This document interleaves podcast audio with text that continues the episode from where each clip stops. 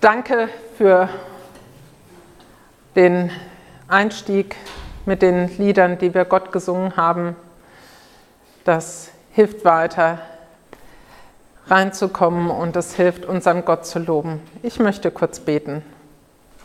Vater, ich danke dir, dass du hier bist mitten unter uns, dass du für jeden etwas hast, egal ob in den Liedern, in der Predigt, im Miteinander, wo du ihn beschenken möchtest. Ich danke dir, dass du ein Gott bist, der uns liebt. Amen. Ja, in den Liedern kam das schon zum Ausdruck und auch in deiner Einleitung, Herbert, dass Gott zum einen ein Gott ist, der regiert, der allmächtig ist, der die Welt geschaffen hat und der vollkommen ist. Und auf der anderen Seite ist er ein Gott der Beziehung. Er liebt uns unendlich.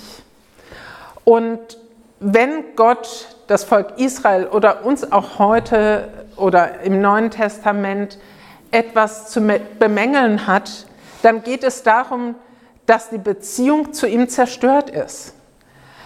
Wir erleben das manchmal bei fürchterlichen Trennungen, wenn Liebe umschlägt in Hass. Da ist sehr viel Energie, Emotion dahinter, wenn jemand geliebt wird und da enttäuscht wird oder jemand die Beziehung verlässt.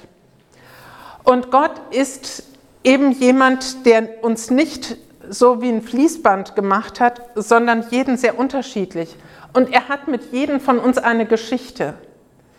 Ich fand das sehr faszinierend. Im Herbst hörte ich eine Predigt, der sprach von David, wie Gott die Geschichte mit David hatte. David, ein kleiner Knirps, das Nesthäkchen der Familie, bringt seinen Brüdern zu essen in den Krieg und hört, wie dieser Philister Gott und sein Volk sich darüber lustig macht, dieser Riese. Und dann sagt David, das kann doch nicht sein, das geht nicht. Wenn ich im Namen Gottes gehen werde, dann wird er mich schützen, dann wird er diesen Philister besiegen. Und David nimmt nicht diese Rüstung von dem König, in der kann er nicht laufen, sondern Gott schickt ihn mit seinen fünf Kieselsteinen los und besiegt ihn. Er wirkt durch Leute wie die alte Hannah, der er im hohen Alter noch ein Kind schenkt, und durch ganz junge Propheten, durch Leute, die sich selbst für begabt halten und Leute, die sagen, ich kann nichts. Und ich glaube, in all diesem können wir uns immer wiederfinden, weil Gott schreibt Geschichte mit jedem von uns. Und ich meine nicht Geschichtchen, wir sehen oft nicht, was Gott durch uns tut. Gott kann wirken durch uns, auch wenn wir sagen, wir sind nur ganz einfache Menschen. Wie oft habe ich gehört, dass in der Küche einer Mutter, die gastfreundlich war, Menschen zu einer Beziehung mit Gott gefunden haben. Und im Alten Testament finden wir sehr viele Geschichten, wo Gott jemanden geschickt hat, um zu sagen, hey Israel, hey Leute, eure Beziehung zu mir ist nicht mehr in Ordnung. Und diese Propheten, so werden sie genannt, bekommen manchmal, ja, ich weiß nicht, wie sie es erleben, ob es wie ein Film ist, ob sie dort an dem Ort sind oder ein Bild. Manchmal haben sie auch selber ein Bild, eine Geschichte, mit der sie etwas verdeutlichen. Und dann ermutigt manchmal Gott, manchmal sagt er, hey Leute, gebt nicht auf, gerade wenn sie durch Ungehorsam irgendwo waren, wo die Situation sehr, sehr schwierig war. Manchmal kündigt er Rettung für jetzt oder später an, zum Beispiel, weil sie sich geändert haben und manchmal einfach, um zu sagen, hey, die Leute machen sich lustig über mein Volk. Ich bin Gott, ich möchte geehrt werden für das, was ich bin. Und in der letzten Zeit hat mir Hesekiel besonders gefallen, der ist einer dieser Propheten. Er kündigt an, dass die Städte wieder aus den Trümmern gebaut werden und die Felder wieder bestellt werden. Das, was vorher Wüste war, wird wieder wundervoll sein und die Menschen werden sich vermehren. Als Beispiel für die tote Beziehung für Gott im Volk Israel sieht Hesekiel ein Feld voller Skelette. Und Gott fragt ihn, du Mensch, können diese Knochen wieder zu lebendigen Menschen werden? Ich antwortete, sagt der Prophet, Herr, das weißt nur du. Und Gott fährt fort und sagt, rede als Prophet zu diesen Gebeinen, ruf ihnen zu, ihr vertrockneten Knochen, hört das Wort des Herrn. So spricht der Herr, der mächtige Gott zu euch. Gebt acht, ich bringe Lebensgeist in euch und ihr werdet wieder lebendig. Ich lasse Sehnen und Fleisch auf euch wachsen und überziehe euch mit Haut. Und dann hauche ich euch meinen Lebensgeist ein, damit wieder Leben in euch kommt. Ihr sollt erkennen, dass ich der Herr bin. Ich tat, was der Herr mir befohlen hatte. Während ich noch redete, hörte ich es rauschen. Die Knochen rückten zueinander, so wie sie zusammengehörten. Ich sah, wie Sehnen und Fleisch darauf wuchsen und sich eine Haut bildete. Aber es war noch kein Lebensgeist in ihnen. Da sagte der Herr zu mir, du Mensch, sprich als Prophet zum Lebensgeist, sag zu ihm, so spricht der Herr, der mächtige Gott, komm aus allen vier Himmelsrichtungen und tauche diese Toten an, damit wieder Leben in sie kommt. Ich tat, was der Herr mir befohlen hatte. Da kam der Lebensgeist in sie und sie wurden lebendig und standen auf. Es war eine riesige Menschenmenge. Gott beschreibt diese toten Gebeine als das Volk Israel. Die Menschen in Israel klagen, unsere Gebeine sind vertrocknet, unsere Hoffnung ist dahin, wir haben keine Zukunft mehr. Hesekiel erhält den Auftrag Gottes, den Menschen zu sagen, ich gebe meinen Geist in euch, damit wieder Leben in euch kommt. Und diese Situation im Volk Israel, wo Gott reingesprochen war, war die eine. Da gibt es große Zusammenhänge, aber bezogen auf das, was Gott immer wieder aussagt, ich möchte, dass ihr Beziehung zu mir habt, dass ihr Beziehung zu Mitmenschen habt und die Fähigkeit zu einer solchen Beziehung. Darin liegt das Wichtige, die Beziehung zu Gott zu haben. Und manchmal in unserer Zeit gibt es verschiedene Dinge, die uns daran hindern. Das können ganz persönliches sein. Aber ich möchte auf einige Dinge eingehen, die die Beziehung zu Gott manchmal erschweren. Da sind zum Beispiel Eltern, die erlebt haben oder es nur aus Erfahrungen kennen, dass über schwierige Dinge geschwiegen wird. Seien es die schweren Erfahrungen in der Familie oder auch die im Krieg. Und so werden die nicht verarbeitet. Es war verpönt, über diese Dinge zu sprechen. So nahm das, was im Inneren verkapselt war, ganz viel Raum ein. Man könnte es mit einer vereiternden Wunde vergleichen. Wenn eine Wunde vereitert ist und zu ist, dann kann sie den ganzen Körper vergiften und viel Schaden anrichten. Gott stellt sich in der Bibel manchmal auch als Arzt dar. Das kann manchmal bedeuten, dass Menschen in ihren Verletzungen, ob äußerlich oder innerlich, eine ärztliche Begleitung haben, die Gott schenkt, einen guten Arzt, den man findet.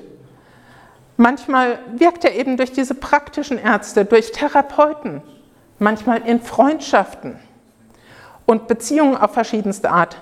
Und manchmal heilt er sofort auf ein Gebet hin.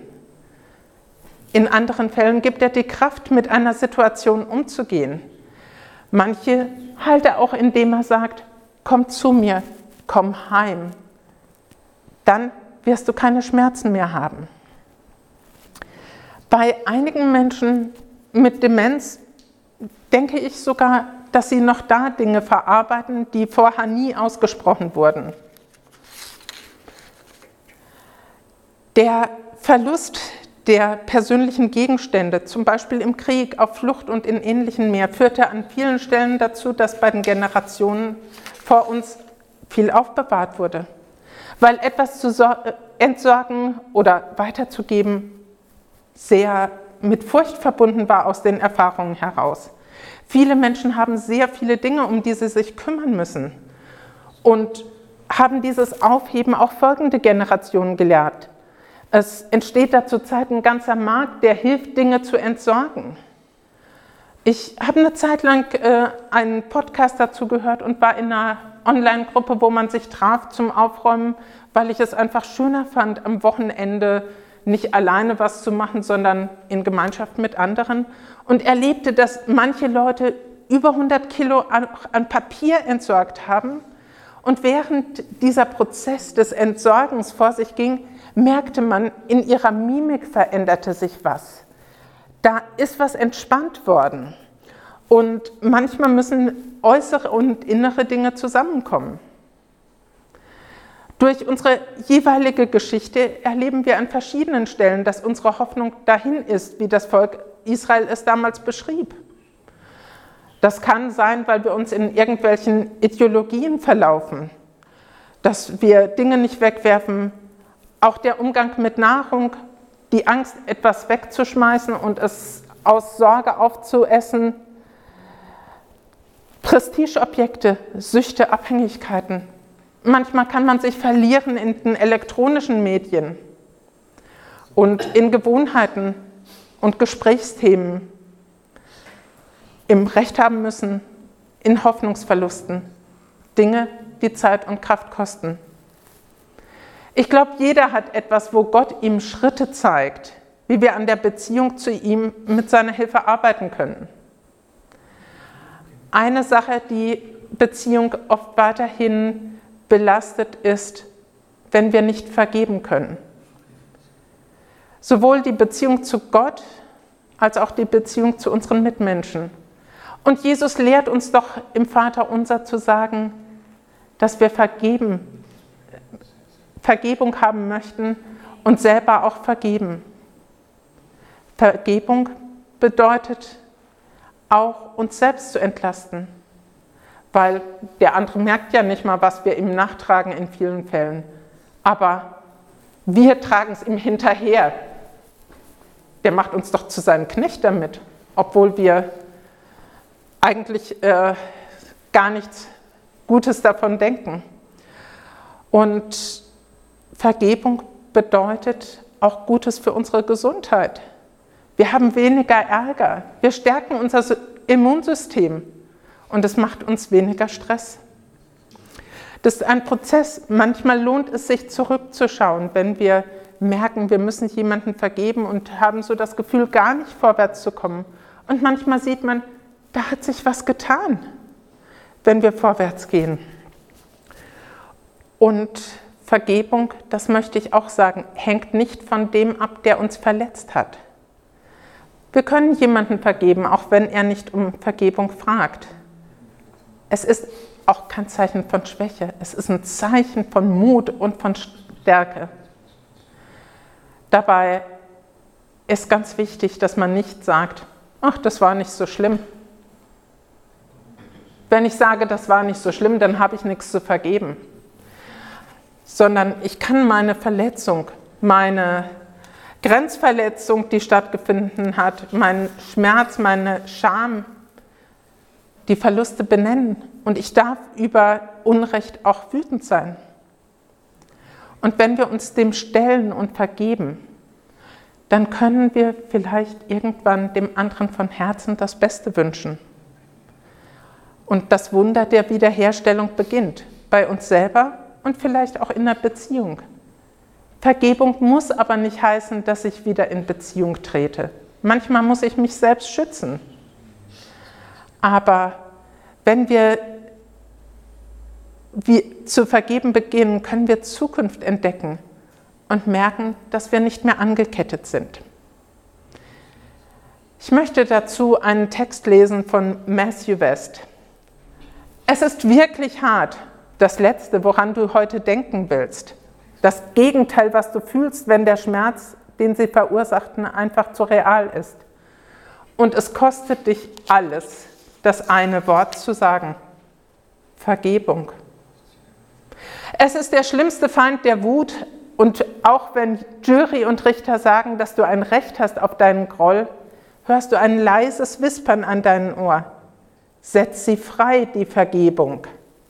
Herr, zeige mir, wie ich den Nicht-Liebenswerten lieben kann. Lehre mich, die Unerreichten zu erreichen. Hilf mir, das Unmögliche zu tun vergeben. Vergebung kann die Bitterkeit vertreiben, sogar Gefangene befreien. Ihre Macht ist grenzenlos, also lass es geschehen und staune, was du durch die Augen der Gnade siehst. Der Gefangene, den die Vergebung wirklich befreit, bist du. Vergebung. Wenn wir eine Beziehung wiederherstellen, wandeln wir Fluch in Segen. Vergebung heißt nicht, dass wir wieder unsere Grenzen dauerhaft verletzen lassen. Wir dürfen uns schützen. Das gehört auch zu einer Beziehung. Wir haben Haut, die begrenzt unseren Körper. Wir haben ein natürliches Empfinden für einen gewissen Abstand. Und das ist gut so. Wir brauchen das. Trotzdem sind Entschuldigung und Vergebung wunderbare Werkzeuge, um Zerbrochenes heilen zu lassen. Erneuere Beziehungen, wo es möglich ist, und lass die los, wo das nicht möglich ist. Ich möchte euch dazu erzählen von meinem eigenen Prozess mit meinem Vater. Mein Vater war in seinen letzten Jahren auf einer Station im Altenheim. Zuvor haben sie zusammen im betreuten Wohnen gewohnt.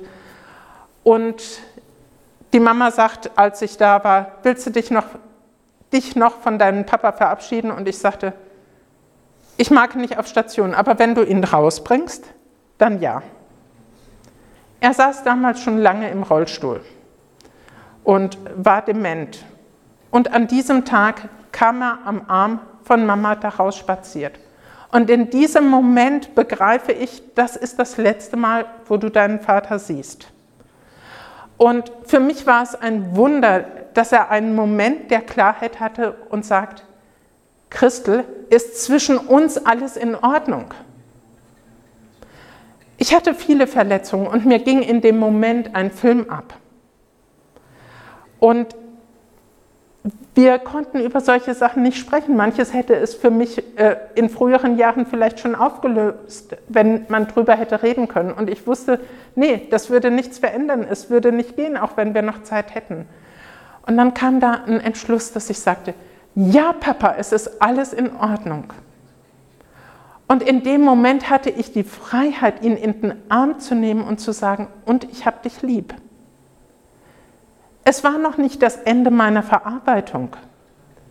Die begann erst. Ich durfte endlich darüber reden. Ich war frei, zu einem Seelsorger zu gehen und zu sagen, ich muss endlich mal erzählen, was ich erlebt habe und was mich verletzt hat. Aber ich merkte immer wieder, dass ich weitergekommen bin. Ich merke, wie mir heutzutage schöne Erlebnisse mit ihm einfallen. Die gab es nämlich auch. Das war nur von den anderen Dingen völlig überlagert. Und ich merke, ich kann sagen, ich habe ihn lieb, auch wenn er jetzt nicht mehr bei uns ist. Und es war so befreiend, das zu erleben. Und ich merke, das hat auch wieder ein Stück Beziehung zu ihm hergestellt. Das hat auch was in meiner Beziehung zu Gott verändert. Und ich fand es für mich eine wunderbare Erfahrung, viel über Vergebung zu lesen, mir dann Notizen zu machen und das immer mal wieder in die Hand zu nehmen.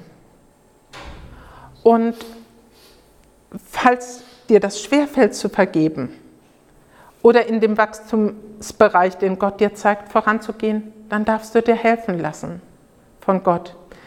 Er hat damals durch Hesekiel seinem Volk gesagt, ich werde ihnen ein neues Herz und einen neuen Geist geben ich nehme das versteinerte Herz aus ihrer Brust und schenke ihnen ein Herz, das lebt. Ich erfülle euch mit meinem Geist und mache aus euch Menschen, die nach meinen Ordnungen leben.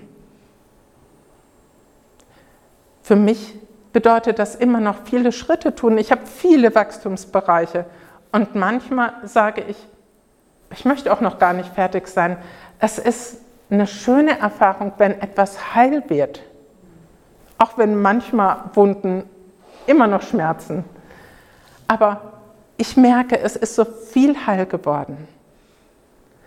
Und dazu möchte ich euch ermutigen, geht mit Gott voran. Sucht euch Menschen, mit denen ihr reden könnt. Ihr dürft auch gerne nachher auf mich zukommen. Während dem letzten Lied kann ich gerne vorne stehen und Wenn jemand ein paar Worte sagen möchte oder auch möchte, dass ich mit ihm bete, kann ich das gerne tun und es kommt sicher gerne auch noch jemand dazu, wenn das gewünscht ist. Ich wünsche euch viel Segen, Gott an euch wirken zu lassen. Lasst uns gemeinsam vorangehen. Lasst uns uns verändern lassen von Gott. Veränderung ist Wachstum. Es ist nicht etwas Peinliches, sondern es ist wunderschön, vorwärts zu gehen. Gott segne euch.